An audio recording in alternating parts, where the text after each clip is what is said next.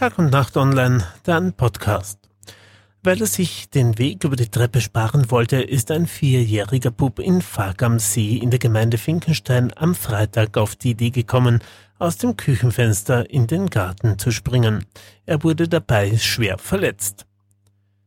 Eine 39-jährige Klagenfurterin hat im April Anzeige erstattet, nachdem sie einem Mann, den sie in sozialen Medien kennengelernt hatte, Geld für angebliche Spitalskosten überwiesen hatte. Er soll sich laut Polizei um einen in Italien lebenden Nigerianer handeln.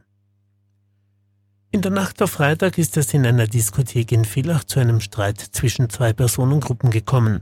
Ein 23-Jähriger soll eine 19-Jährige mit dem Tod bedroht haben.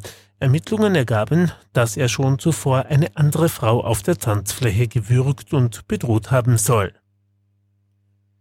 Angesichts der Gasknappheit sind einzelne Projekte für die Industriebetriebe eine Herausforderung. Dabei geht es vor allem um Lieferzeiten, Genehmigungen und Kosten.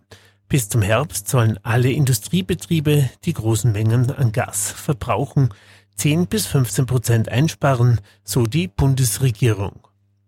Und die Hitzewelle der vergangenen Tage hat viele Gewässer auf eine Belastungsprobe gestellt. Situationen wie am austrocknenden Zicksee im Burgenland, wo Tonnen an Fischen zu ihrer Rettung umgesiedelt wurden, gibt es in Kärnten nicht. Noch können die Fische mit Wassertemperaturen von über 25 Grad umgehen. Das waren die Schlagzeilen von Tag und Nacht online. Wir hören uns bald wieder.